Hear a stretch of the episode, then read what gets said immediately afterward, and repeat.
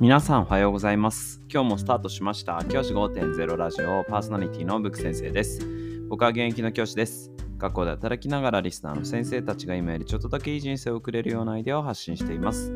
より良い授業、学級ケア、働き方、同僚、保護者、児童、生徒との人間関係、お金のことなど、聞かないよりは聞いた方がいい内容を毎朝6時に放送しています。通勤の後から10分間聞き流すだけでも役立つ内容です。一人でも多くのリスナーの先生たちと一緒に良い教師人生を送ることが目的のラジオです。今回のテーマは、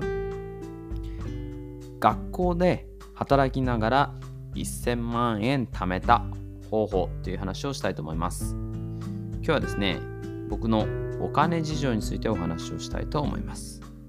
実はですね、僕、この度、金を、資産をですね、100万円じゃねえや、1000万円貯めることができました。この間ツイッターでご報告させていただいたんですけども、僕20代、まあギリ20代って感じなんですけど、の私なんですけれども、あのー、その私がですね、1000万円を貯めることができました。で、1000万円貯めて、貯められたのはですねすごくあのいろんなあのいいあの いろんななんていうんですかね運もあったんですけどまああのその方法についてちょっと話したいななんていうふうに思っています。でちょっと今日はまずあのまずその1000万円貯めるには貯めるまでの話もそうなんですけど僕のあの経済状況というか自分がそこまで伊勢間に至るまでのあのまずその環境的なものを話したいなっていうふうに思ってるんですね。でまずあの1000万円貯め20代で1000万円お金を貯めたっていうと大概言われるのがお金持ちの家だったんでしょ？とか あの言われるんですよ。あとは実家暮らしとかって言われるんですけどあの僕あのまず実家はですねほんと正直に話しますね僕の実家はですねあのびっくりするぐらい庶民です。で、僕ね、中流階級だなって昔は思ってたんですけど、どうやらですね、僕の家中流じゃなくてね、結構ね、下流だったんだっていうのが最近思いました。で、どのぐらい下流だったかっていう話をちょっとしますね。僕、それね、僕実は、あの、大学のに入った時に、あの、大学の授業料っていうのが免除になる半額免除になる過程だったんですね。これ言うとね、大体、あっていうさしていただける方も多いと思うんですけど、僕、あの、大学、国立大学だったんですけれども、その国立大学って大体年間で50万ぐらいかな。年間で50万ぐらいお金がかかるんですけど、授業料ってかかるんですけど、50万のうち、僕、あの半額の25万しか払いませんでした。払わずに生活することができました。これね、なんでかっていうと、僕が、僕の家が、その、所得が少なかったからなんですね。はい。所得が少なかったから、そういった生活ができるようになりました。はい。で、あの これを伝えると大体分かっていただけると思うんですけど、僕の家ってそんなにお金持ちでも全然ないかったです。そして僕はそんなお金持ちじゃない家出身なのに、一人暮らしをしてたんですね。で、僕、大学19歳の時に大学生になったんですけど19歳の時から10年近くずっと一人暮らしです実家で暮らしとかしてないで自分のお金で生活をしているで仕送りもですね一切いいていませんでしたなので自分で稼いで自分で生きていくっていうのを結構19歳の時から地でやってたっていう感じですね。はい。でまあなんかその不幸自慢みたいになっちゃうんですけど僕それで就職するのに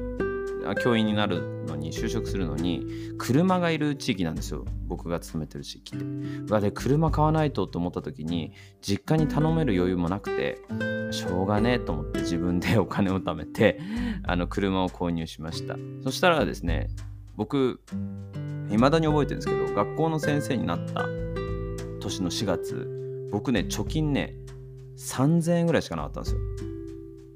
で本当に無知なので僕その給料って4月の1日とかに入れられるもんかと思っててそしたら全然4月の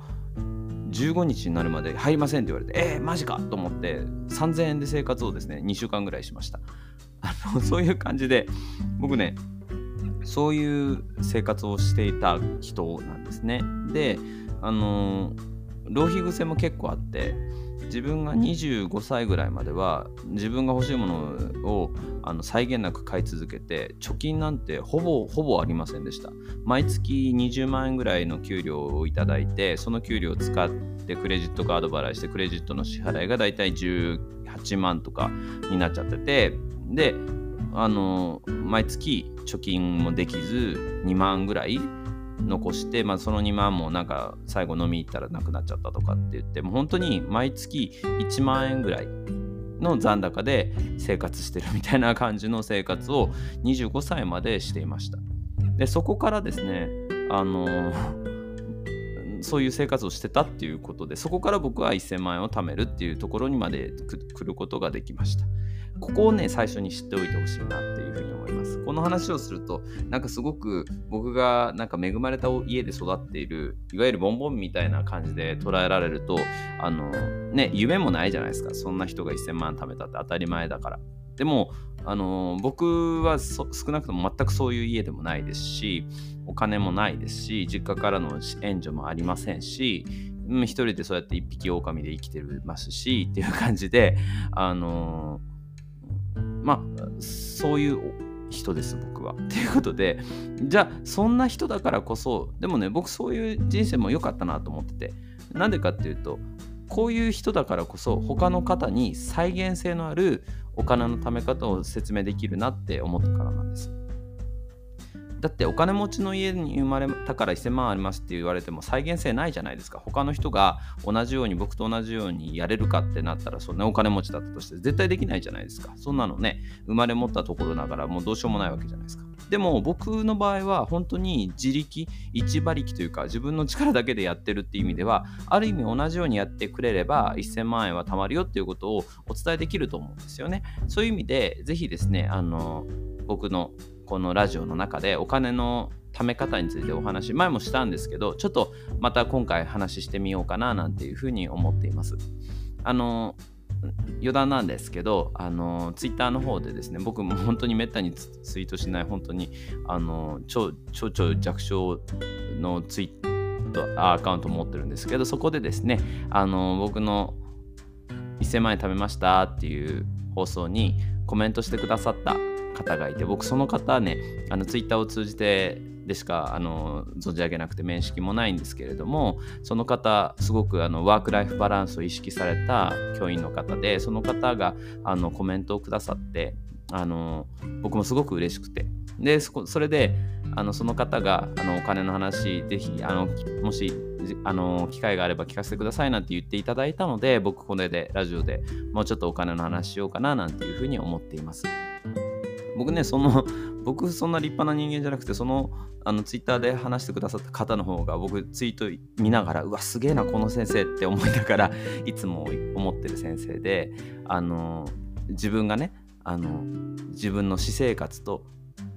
自分のお仕事とをこううまくバランスを取られてる。それの中でもあの自分を成長させ続けてらっしゃる方で本当にねすごいなってツイッターを見ながら思ってる方からあの聞かせてくださいなんて言われて僕ちょっと嬉しくなっちゃってこのラジオを撮ってるんですけど、うん、であのこのラジオの中でもう少しですね今週はお金の話をしていこうかなっていうふうに思ってじゃあどうやって1000万円貯めたのって話、あの、再現性のある話もできると思いますので、ぜひちょっと聞いていただければ嬉しく思ます。今日はお金の貯め方について僕の人となりというか僕のバックグラウンドをちょっとお話しさせていただきました。